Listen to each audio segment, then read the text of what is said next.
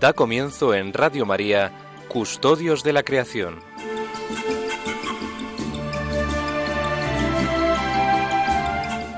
Dirigido por Lorena del Rey.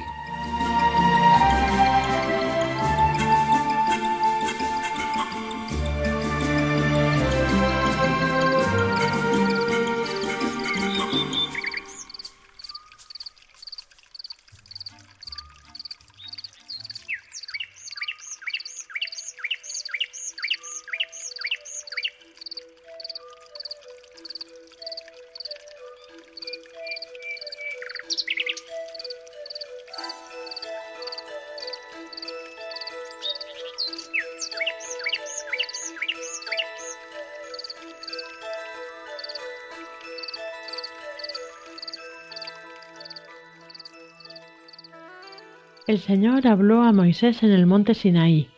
Di a los hijos de Israel, cuando entréis en la tierra que yo voy a daros, la tierra gozará también de su descanso en honor al Señor. Seis años sembrarás tu campo, seis años podarás tu viña y la vendimiarás. Pero el séptimo año será de completo descanso para la tierra, un sábado en honor del Señor no sembrarás tu campo ni podarás tu viña. La tierra, incluso en su descanso, os alimentará a ti y a tu siervo y a tu sierva, y a tu jornalero y al emigrante que vive contigo. La tierra no puede venderse a perpetuidad, porque la tierra es mía y vosotros sois emigrantes y huéspedes en mi tierra.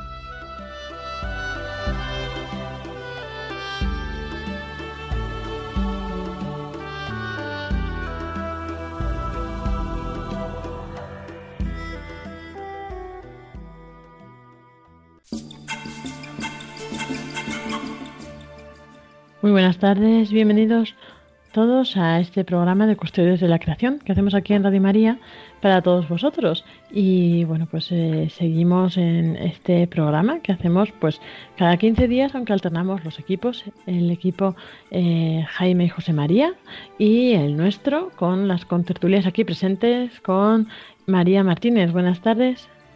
Hola, buenas tardes Lorena y buenas tardes a todos los oyentes y a Sonsoles, que está ahí todavía calladita. Y buenas tardes, Sonsoles. Muy buenas tardes, también muy contenta de estar aquí compartiendo este rato con, con nuestros oyentes y con vosotras. Eso es, pues como siempre vamos a continuar este documento que estamos viendo este año, eh, que es en camino para el cuidado de la casa común, a los cinco años de la Laudato Si, que este año se cumplen, y mm, este documento que, crea el Grupo de Trabajo Interdicasterial de la Santa Sede sobre la ecología integral nos va llevando pues a través de diversos temas. ¿no? Ahora el tema que nos ocupa últimamente es el tema de la educación ambiental. Hemos visto en el programa anterior eh, la educación en, en escuelas infantiles, primaria y secundaria. Hoy nos centraremos en el tema de la universidad. También entrevistaremos por ello a Emilio Chubieco, nuestro pues, anterior compañero. El año pasado estaba también haciendo este programa de Custodios de la Creación y es profesor en la Universidad de Alcalá de Henares. Y María pues va a hacer una entrevista eh, muy interesante. Así que también recomendamos que no os la perdáis que estéis pendientes de todo el programa. Y como siempre comenzamos con el comentario al texto bíblico que hemos leído al inicio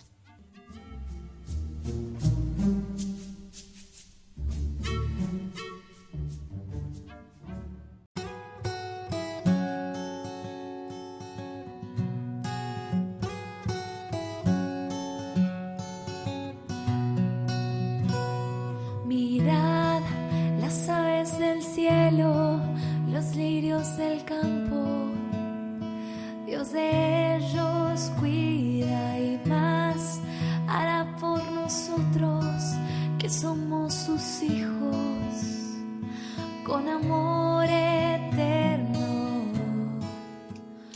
Como decíamos, vamos a comenzar con este texto del Levítico, donde pues el Señor le dice a Moisés cómo hay que tratar a la tierra, hay que cuidarla también y hay que dejarla descansar. Eh, no sé, ¿qué, interpretación tenéis para esto? Eh, ¿Mamería o Sonsoles? A mí me gusta que volvamos a ver aquí cuántas veces lo, hemos visto, que es, eh, es, Dios el que nos da la tierra, ¿no? Nos la da para que nosotros pues la trabajemos, vivamos, eh, saquemos de ella lo que necesitamos, la cuidemos, pero que es la tierra, la tierra es, nos dice, nos dice Dios, esta tierra es mía, no se puede vender a perpetuidad. Em, sois, vosotros sois emigrantes y huéspedes en mi tierra. Esto también nos recuerda que la tierra la tenemos que dejar para otros, ¿no? para los que van a venir después. Y por eso hay que cuidarla también. Esa tarea también nos la da, nos la da el Señor. Y, luego, pues, eh, nos habla de los ritmos también de la, de la tierra y de que nosotros también pertenecemos a la tierra, ¿no? La necesidad también del, del descanso. Entonces, pues me, me, gusta esto, ¿no? Ver cómo es Dios el que nos da la tierra, nos, nos dice cómo tenemos que cuidarla y, cómo tenemos que acoger al inmigrante, ¿no? Al que vive con nosotros y también dejarla para los demás. Sí, es, es verdad, a mí esto que, que comentas son, son sobre todo el último versículo, ¿no? Eh, lo de la tierra es mía y vosotros sois emigrantes y huéspedes. No, igual, igual que muchas veces a los cristianos se nos recuerda pues que, que Jesús mismo fue un emigrante o un refugiado en, Egipto, pues es verdad que, aquí en este mundo estamos todos de prestado, ¿no? En una casa que no, que es común, que es para todos nosotros, pero que al final el dueño último es, es Dios, ¿no?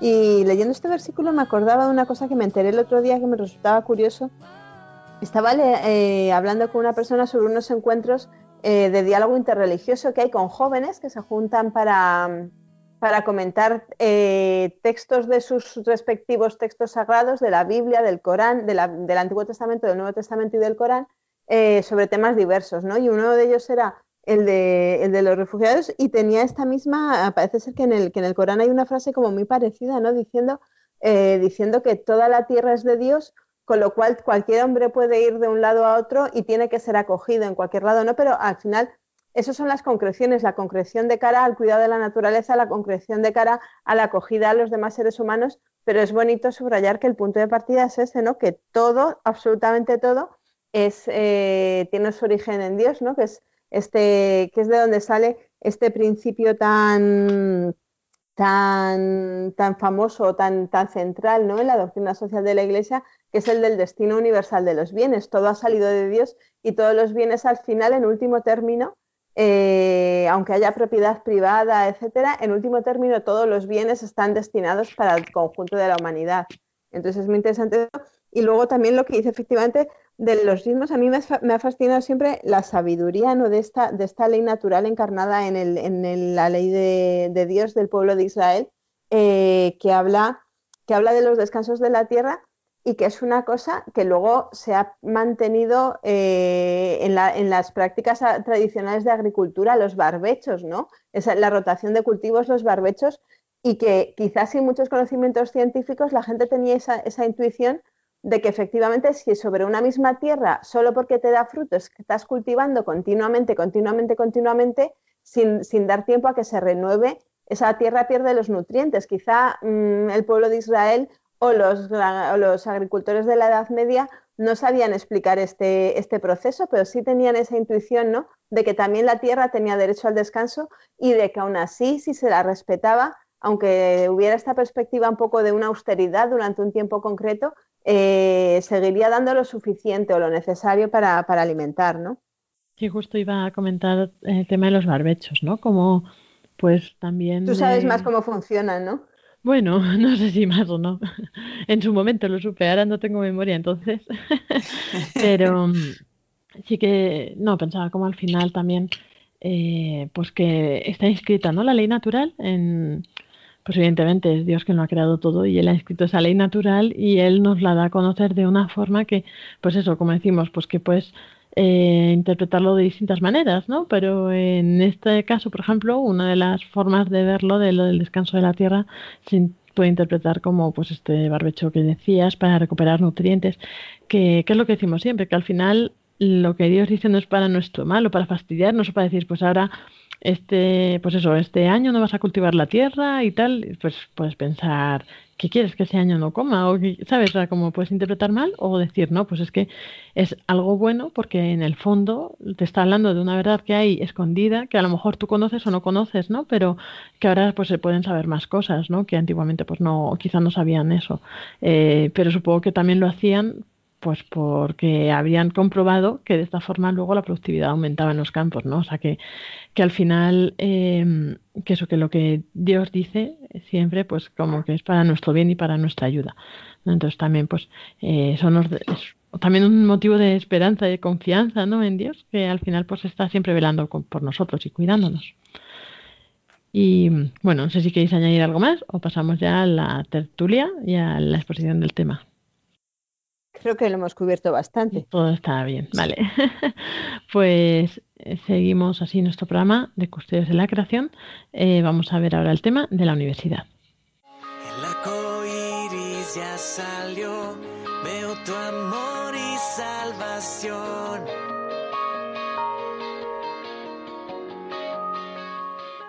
Seguimos en este programa de Custodios de la Creación y vamos a, ahora a la parte central de nuestro programa, como siempre, que es esta parte donde exponemos eh, pues distintos temas eh, en esta ocasión, durante este año, estamos viendo el documento En Camino para el Cuidado de la Casa Común a los cinco años de la Laudato Si, con pues, distintos temas, iniciativas. Eh, esta vez el tema que nos ocupa es el tema de la educación en la universidad, la educación eh, ambiental. Y Sonsoles va a pasar a exponérnoslo en primer lugar.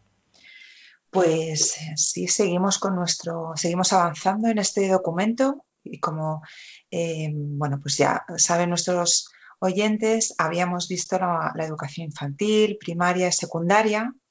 Llegamos ya a lo que es la, enseñanza de la universidad.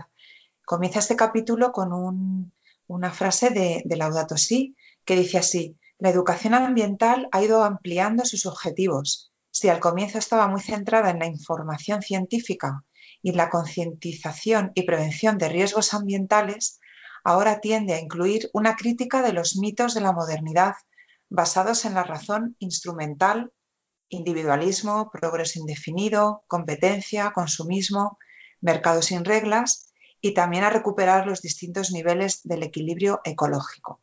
Bueno, pues usando esto como punto de partida, en este capítulo se nos hace reflexionar, se nos invita a reflexionar sobre la universidad como lugar de formación de las nuevas generaciones y también una de las sedes principales de la investigación científica para el desarrollo del conocimiento y de la, y de la sociedad.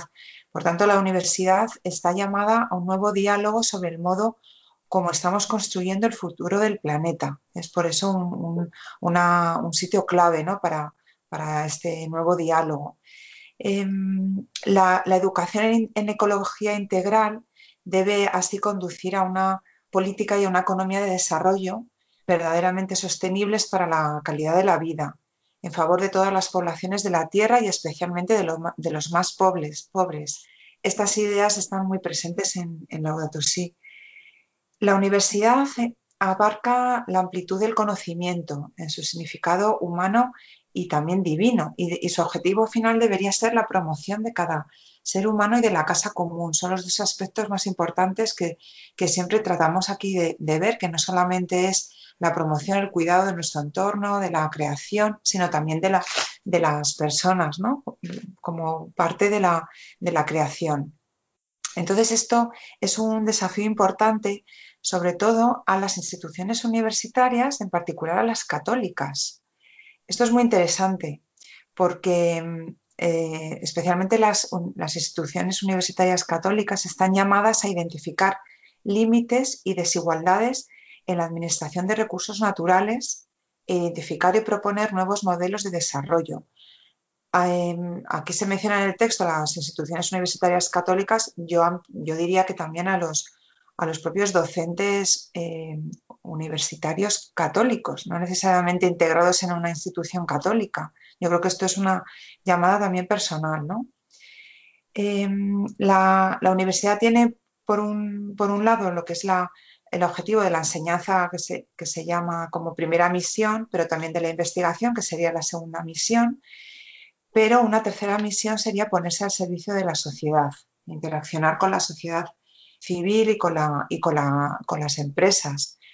Esto em, está así, em, se realiza así, de hecho, en, en todo lo que involucra investigación, también en enseñanza, cada vez más están involucradas las, las empresas, cada vez hay más contacto, más conexión con la sociedad civil.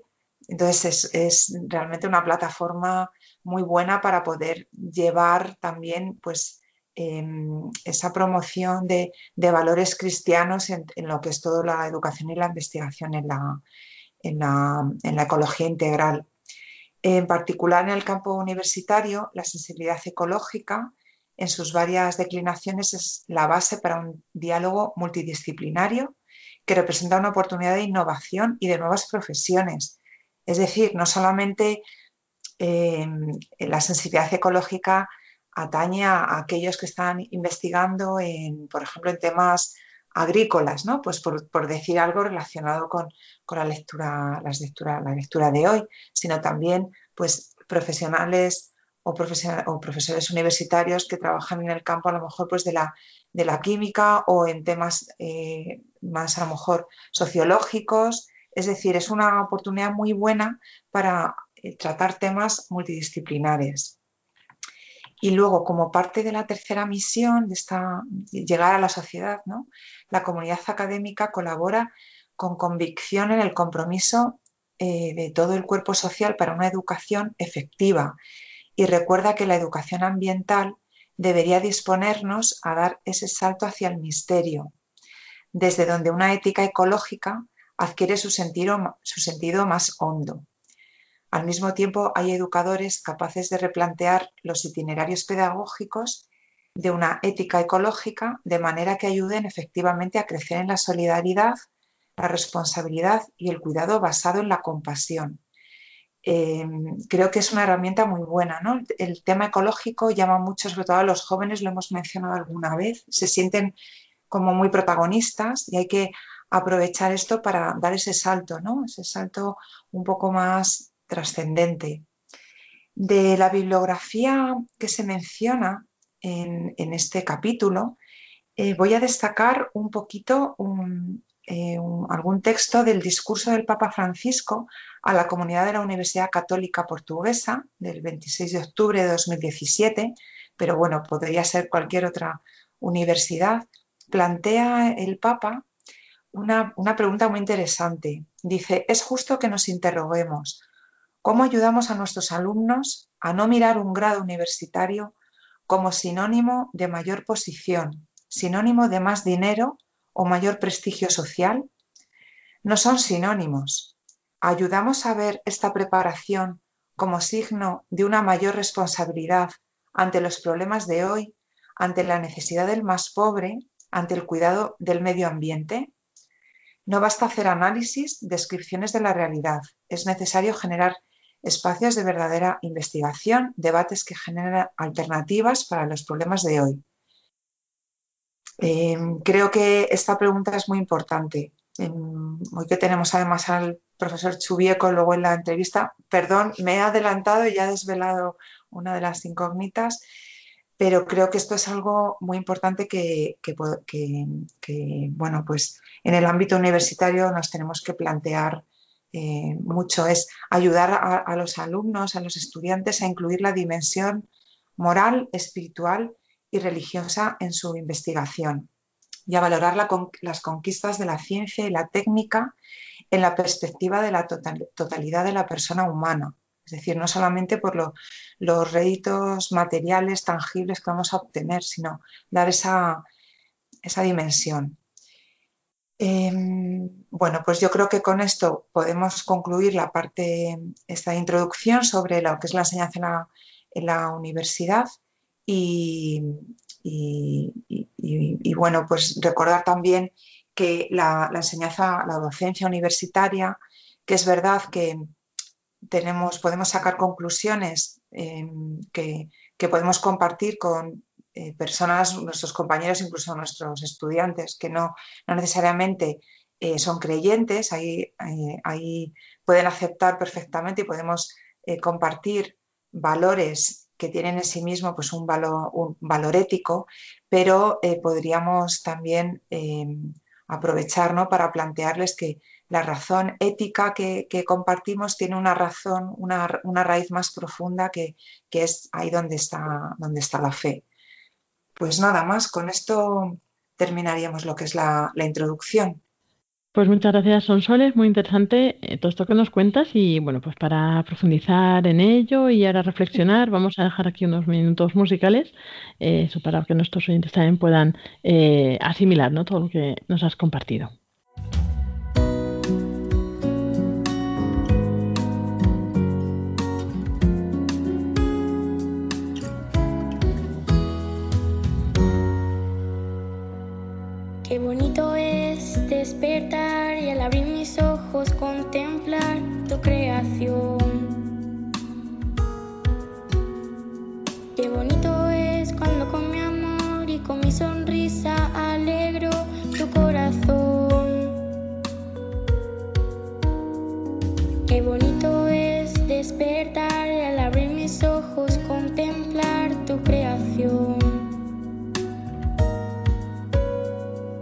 Bonito es cuando con mi amor y con mi sonrisa alegro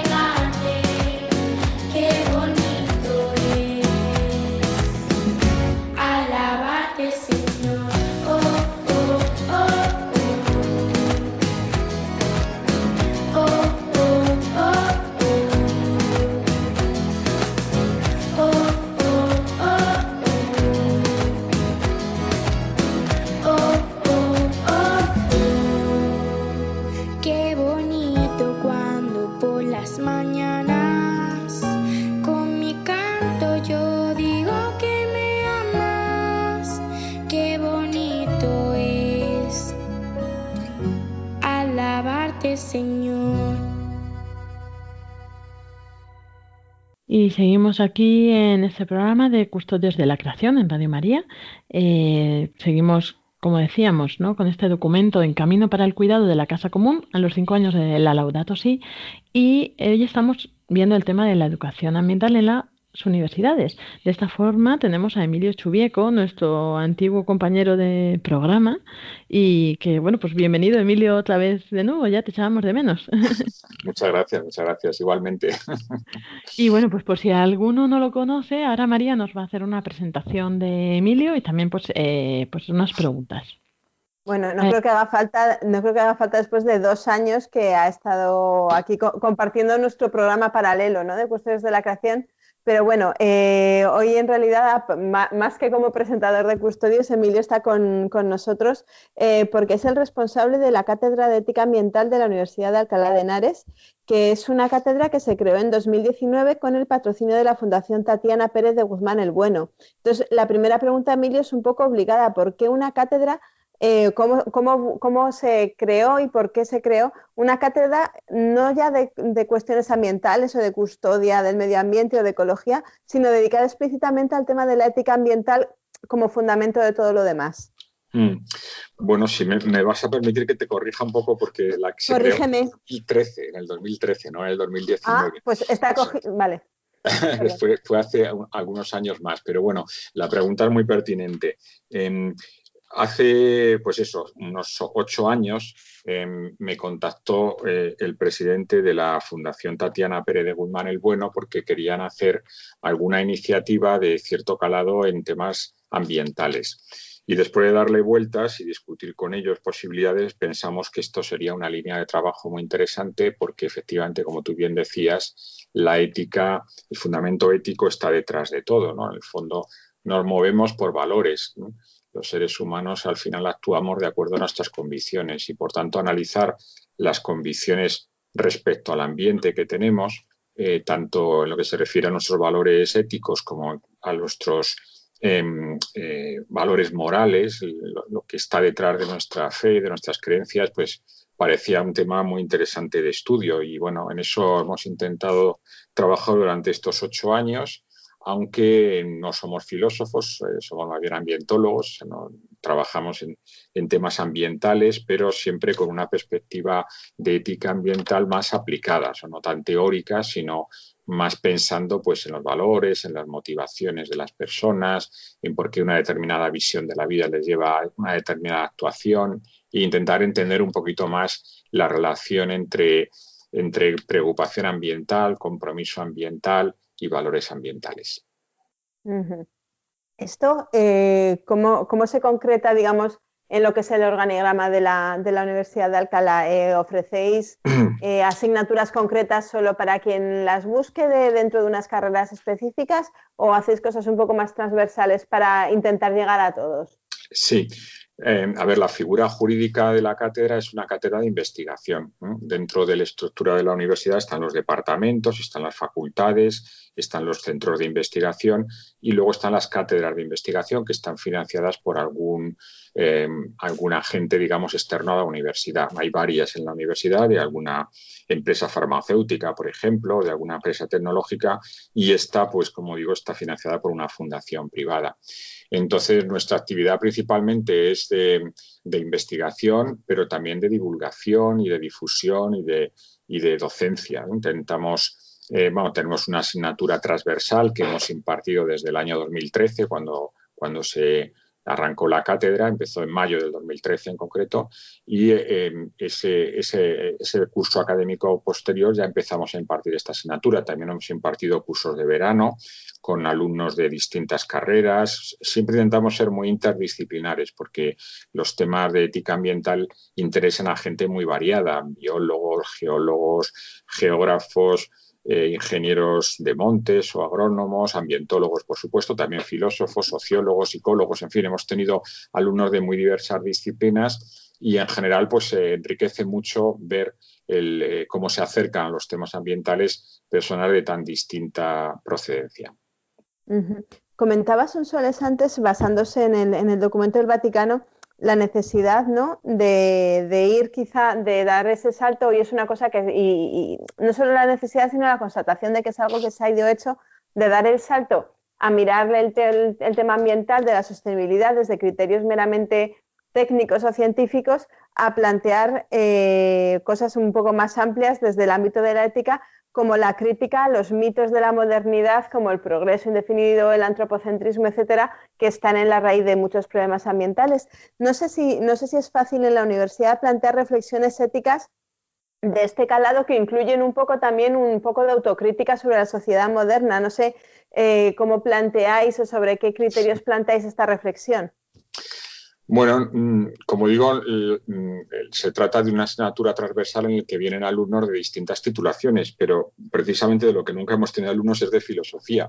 Eh, son más bien alumnos de, biología o de ciencias ambientales, gente que trabaja en medio ambiente, de una perspectiva más científica, por decirlo así. Entonces intentamos acercarnos a estas cuestiones más bien desde el análisis de los casos, de casos reales. Eh, tenemos, hecho, un manual sobre dilemas ambientales eh, aplicando la metodología del caso, utilizando eh, ejemplos reales que han ocurrido en España en estos últimos años, ¿no? Pues no sé, por ejemplo, la introducción de especies silvestres, las controversias en relación con determinadas actuaciones urbanísticas, ¿no? Caso del famoso hotel este de Almería, ¿no? El algarrobico, em, el tema de los transgénicos, en fin, hay muchísimas cosas que están en, en los medios y que tienen una dimensión ambiental muy interesante. Entonces, estudiar esos, esos casos ayuda a los chicos a reflexionar sobre lo que está detrás, sobre las distintas dimensiones éticas de los problemas ambientales y a valorarlos con una nueva perspectiva, ya que, como digo, ellos están más acostumbrados a hacer una valoración del medio físico, una valoración, entre comillas, más, más, eh, más objetiva, más científica, y a veces estos aspectos eh, sociales, humanos, se quedan detrás o no se consideran cuando en realidad son súper importantes, claro tal, como, lo presentas, eh, da la sensación de que quizá es un, es un ambiente más de, eh, estudiar la ética desde la ética aplicada, desde el estudio de casos. No sé, parece un poco difícil que en ese entorno haya lugar, por ejemplo, a que surja el poder hablar de la inspiración religiosa que puede haber para, para, estar a favor de una ética ambiental en algunas personas y además en el contexto de una universidad pública, pero creo que algo sí habéis hecho al respecto, ¿no? Bueno, sí, a mí es un tema que me interesa especialmente, ¿no? Por eso colaboré en el programa durante, durante un par de años, ¿no? Porque me parece muy importante la conexión entre, entre creencias, valores religiosos y, conservación ambiental. Eh, ciertamente los chicos que vienen a la asignatura en general no son personas muy creyentes, en los temas religiosos no les quedan muy cerca. Hay algunos que tienen inquietudes, pero bueno, digamos, no es un tema fácil de conversación. Eh, a veces he tenido, me acuerdo, una vez tuve una alumna musulmana en, este, en esta asignatura y bueno, fue muy interesante el diálogo con ella porque ella se mostraba mm, religiosa con toda paz. Em, mm, en el temario tenemos un capítulo dedicado a, cómo ven las grandes religiones eh, la conservación ambiental y ahí tratamos pues desde las religiones orientales, las religiones nativas, pero también el Islam, el judaísmo y por supuesto el cristianismo. Intento mostrarles que desde una perspectiva cristiana pues también se puede fundamentar un compromiso serio con el medio ambiente.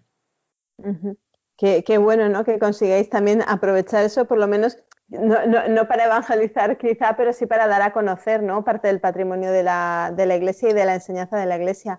Oye, otra, eh, saltando a otro tema, antes de la pandemia, eh, y luego es que claro, hace un año se paró todo esto, pero en muchos lugares del mundo los, los jóvenes estuvieron ocupando bastante espacio mediático, bastante cobertura por esas eh, huelgas por el clima que estuvieron haciendo en, muchos lugares, ¿no? Y esas manifestaciones. Eh, ¿Tú crees eh, que los jóvenes están más comprometidos con este tema? Y si es así, ¿por qué? ¿Tú los ves más concienciados que los adultos?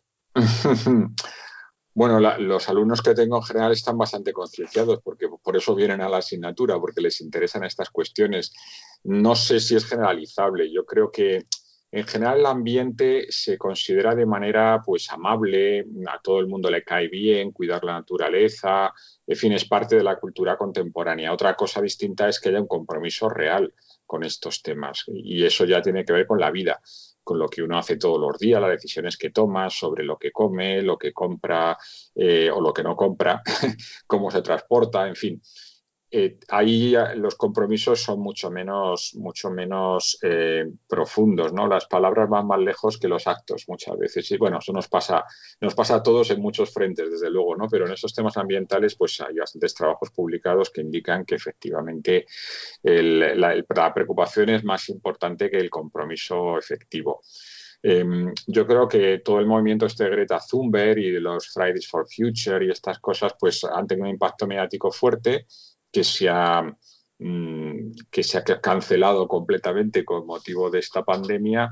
Em, y bueno, creo que tiene el interés de, de alguna manera avivar la conciencia ambiental de los chicos. No sé hasta qué punto eso lleva consigo decisiones concretas en sus vidas o, o se trata más bien pues de una protesta a la que uno se une porque es la moda, lo que es dominante. Em, yo espero que sea algo más profundo mm, y en ese sentido pues me parece que es muy, muy bienvenido. Eh, en relación con esto, cedo, cedo, el micro a Sonsoles, que creo que también ella quería hacer una reflexión por lo que conoce este ámbito y también para, para conocer tu opinión.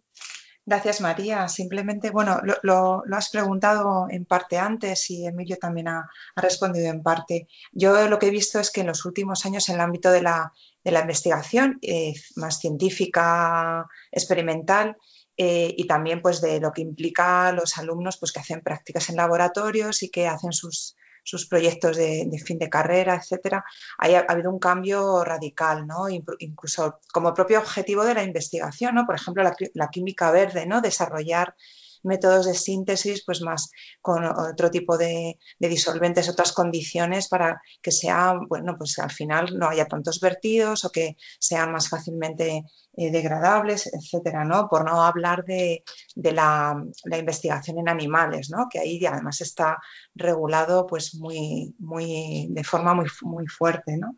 Eh, pero eh, todo esto es como también, como comentabas, ¿no? Hasta qué punto estas prácticas responden a una motivación más profunda. Y a mí lo que más me interesa y es lo que te quería preguntar, porque yo también pues trato con alumnos universitarios, es cómo, cómo llevarles ¿no? a que se planteen, porque esta inquietud existe en ellos, ¿no? Es, algo que también que está de forma natural, pero en mm. los jóvenes pues, pues, pues más, ¿no? Eh, cómo eh, llevarles, cómo ayudarles a incluir esa dimensión más espiritual y religiosa en, esta, en, estas motivaciones que tienen, que son muy buenas, ¿no? ¿Cómo, cómo, cómo hacer eso? Realmente... Mm, eh, pues es, un reto, no, no es nada sencillo realmente, porque en primer lugar, mm, ellos no tienen demasiadas motivaciones religiosas, o sea, no hay mucha inquietud religiosa entre la gente joven, por lo menos la gente joven con la que yo colaboro. No, no la hay. Tampoco es la que yo, con la que yo colaboro. Efectivamente. Entonces, claro, em, es difícil mostrarles la dimensión religiosa de algo cuando ellos no tienen dimensión religiosa. Es bastante difícil, de hecho, mostrar la dimensión ambiental a personas que ya tienen dimensión religiosa porque muchas veces no ven la conexión. Yo siempre cito un estudio que publicó la Fundación Endesa hace pues, tres años o cuatro, ¿no? 2017 o 18, no recuerdo bien, eh, en donde mm, hablaban, eh, bueno, era un estudio sobre la, opinión de los jóvenes en temas ambientales.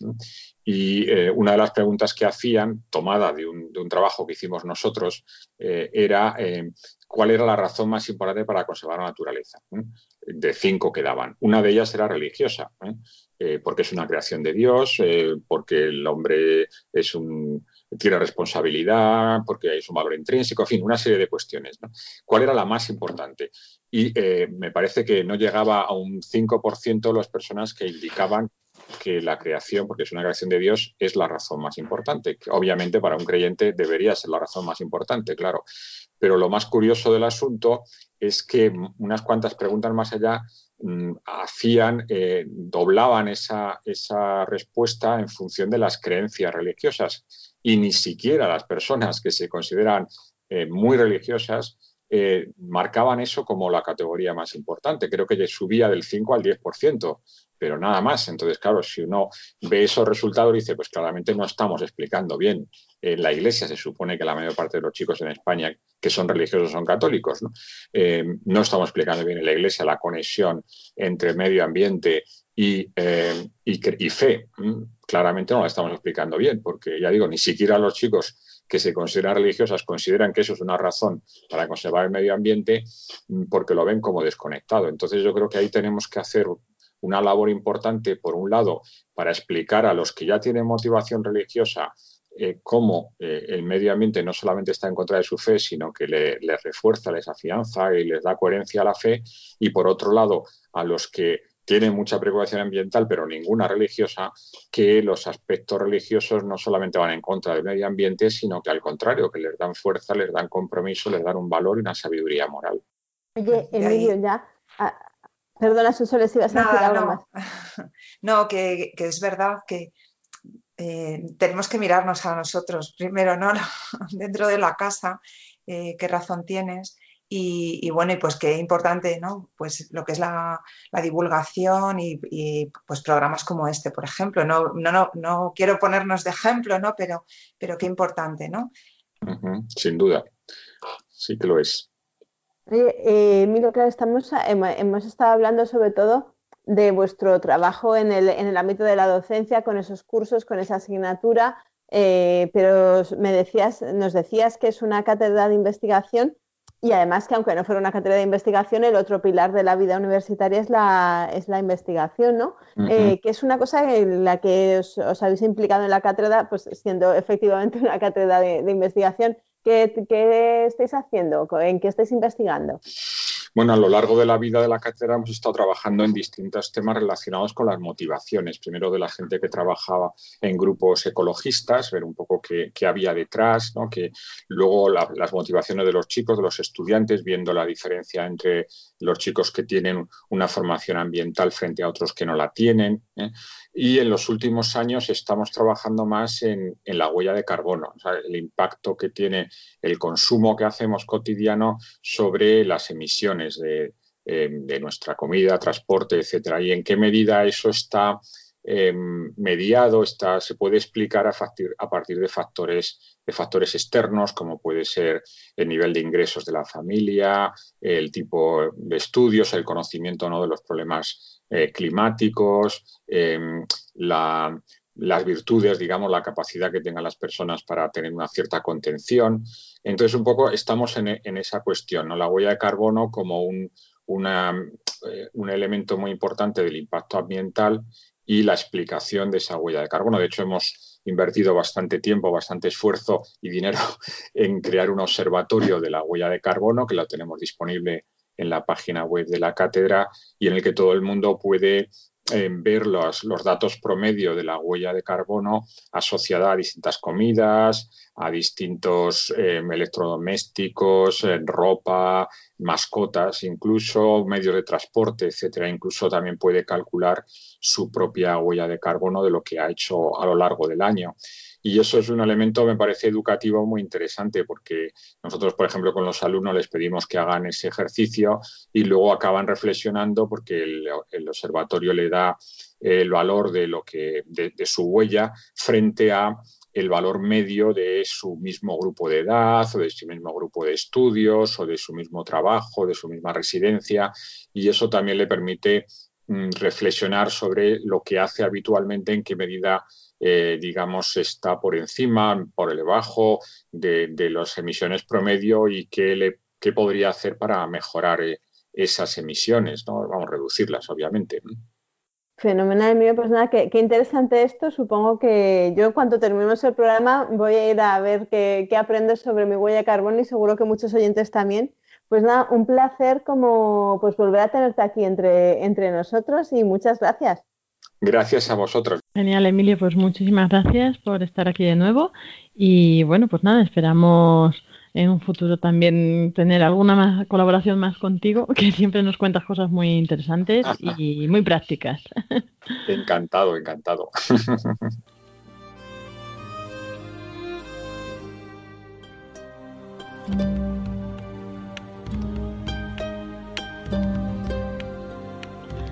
Y ahora después de la entrevista, hemos estado viendo como una propuesta de buenas prácticas con Emilio Chubieco, vamos a ver algunas líneas de acción eh, que propone este documento. ¿no? Entonces, estamos centrándonos dentro de la educación ambiental en las universidades y eh, hay unas nueve propuestas que nos dicen que son las siguientes. ¿no? Educar a las generaciones futuras y a los jóvenes estudiantes a pensar en un mundo unido, un proyecto compartido, integrando el tema del cuidado de la casa común y la sostenibilidad, incluso dentro de cursos universitarios aunque no estén relacionados ¿no? con estos temas. Eh, también enseñar a ver la propia preparación como signo de una mayor responsabilidad ante los problemas actuales, las necesidades de los más pobres y el cuidado del medio ambiente. Eh, pues animar a los estudiantes a que opten por eh, ciertas profesiones que faciliten cambios ambientales positivos o dentro de sus propias profesiones pues que también faciliten esta, este cambio, ¿no? tomando eh, como modelo la encíclica Laudato Si, que es la que centra, es nuestro eje, ¿no?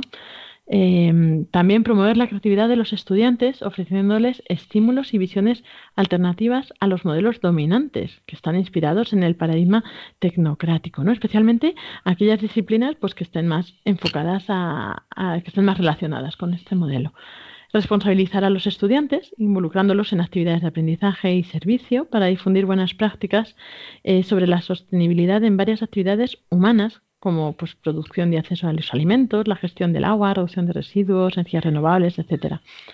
Desarrollar investigaciones multidisciplinares sobre la sostenibilidad, considerando las dimensiones ecológica, social y económica, eh, respetando la naturaleza, la humanidad y nuestra casa común. Estudiar la teología de la creación, en la relación de los seres humanos con el mundo, implementar cursos de teología de la creación, eh, eso, con vistas a profundizar en el concepto del pecado contra la creación y a entender el fundamento de la relación armoniosa entre los seres humanos y la creación. Crear institutos dentro de cada universidad que reúnan investigaciones multidisciplinarias sobre la ecología integral, el medio ambiente y la salud del planeta también crear grupos de reflexión y de coordinación para la sostenibilidad y la ecología integral en cada universidad, entre facultades y o departamentos. También, grupos compuestos por representantes de los estudiantes, la administración, dirección, profesores, eh, todo eso, para intentar mejorar entre todos las universidades en cuanto a estos temas que nos ocupan.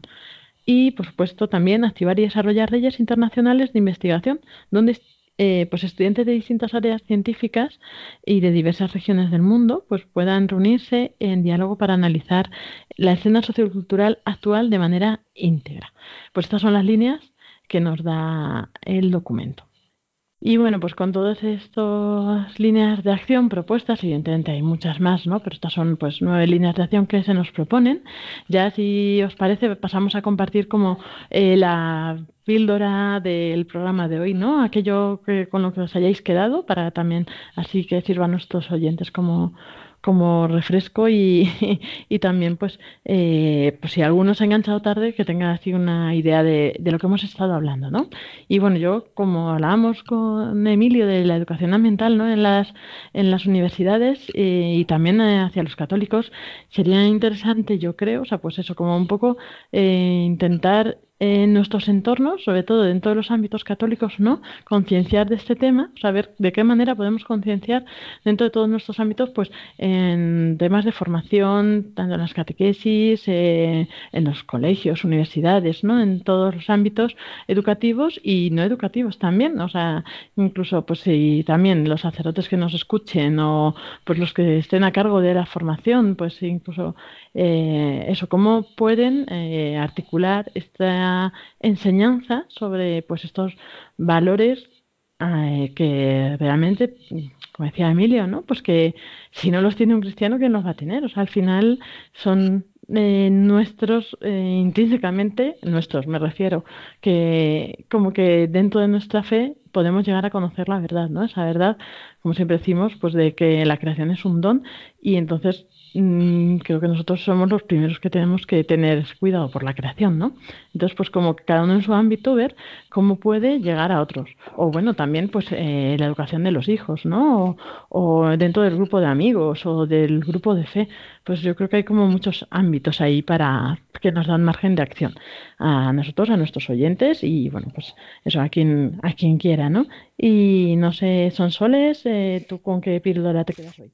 Pues eh, aumentando, ampliando o concretando, mejor dicho, lo que acabas de decir, ¿no? De cómo eh, pues, eh, llevar eso a, la práctica en el campo concreto de la universidad, ¿no? Como la necesidad de, educadores, voy a leer una frase de Laudato Si que he leído antes para repetirla, la necesidad, la importancia de educadores capaces de replantear los itinerarios pedagógicos de una ética ecológica de manera que ayuden efectivamente a crecer en la solidaridad la responsabilidad y el cuidado basado en la compasión. Esto me, pues cómo, cómo hacer, ¿no? me, interpela a mí también, cómo hacer llevar esto, ¿no? cómo, cómo eh, mover ¿no? a los estudiantes a, que tengan por dentro ¿no? que algo les, les mueva, sobre todo a crecer en la, en la solidaridad y en la responsabilidad.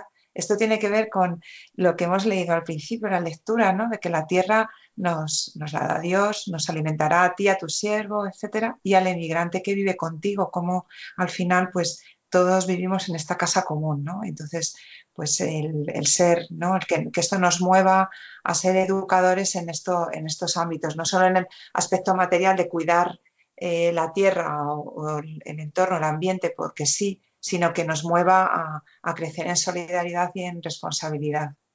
Sí, pues yo me quedo eh, quizá pensando más en, la oportunidad que ofrece la, universidad. Esta, perdón, esta, pues en esta oportunidad, perdón, me, he liado un poco, eh, con esa oportunidad no solo de, promover eh, la reflexión y la formación de las nuevas generaciones para que profundicen realmente en, la necesidad de cuidar el medio ambiente y no solo digamos en el cómo, sino, sino en el por qué, ¿no? que es lo que, como decía Emilio, realmente es lo que motiva los cambios, sino también el potencial que tiene la universidad de promover investigación, de promover nuevas profesiones, eh, de promover nuevos conocimientos o, abrir nuevos campos, ¿no? Eh, que realmente luego puedan revertir en la sociedad con nuevas tecnologías, nuevos mm, tipos de trabajo, etcétera, eh, para, para realmente ir implementando cambios hacia una mayor sostenibilidad. Muchas gracias María y Sonsoles por vuestros comentarios. Así hemos llegado al final de este programa, así que vamos a pasar a la despedida.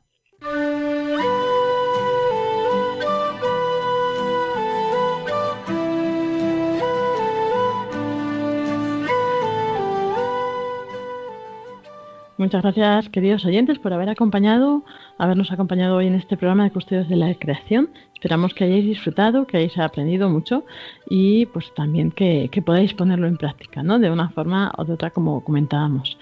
Y muchas gracias también a las contertulias, Son Soles, Martín, Santa María, muchas gracias. Muchas gracias a todos.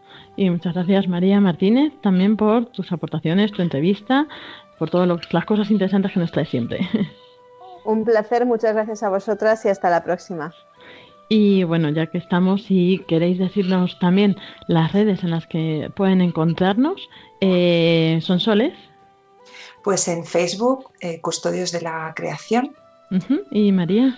El correo electrónico custodios de la creación arroba radiomaria.es. Eso es, así podemos pues también eh, contestaros a vuestras preguntas, sugerencias y dudas, todo lo que queráis. Volvemos a encontrarnos eh, dentro de 15 días. Este equipo repetiremos programa.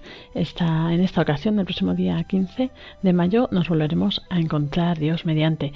Y como novedad, anunciaros que el último sábado de este mes, el sábado día 29 de mayo, tendremos un programa especial eh, que realizaremos los dos equipos juntos en el que será eh, un programa especial dedicado al rosario. Vamos a realizar el rezo del Santo Rosario desde distintos santuarios marianos ubicados en la naturaleza, en, nuestro, eh, en todo nuestro territorio. Eh, y bueno, vamos a hacerlo junto con nuestros compañeros, José María y Jaime, del otro turno del programa, y pues con todos los voluntarios que nos van a ayudar desde los sitios que hemos escogido para retransmitir este Santo Rosario, eh, también pues por los cinco años de la Laudato Si. Así que esperamos que nos acompañéis en este momento tan especial y ya seguiremos ampliando la información en el próximo programa. Pues muchas gracias a todos, que tengáis muy buena tarde y que Dios os bendiga. Un saludo de quien os habla, Lorena del Rey.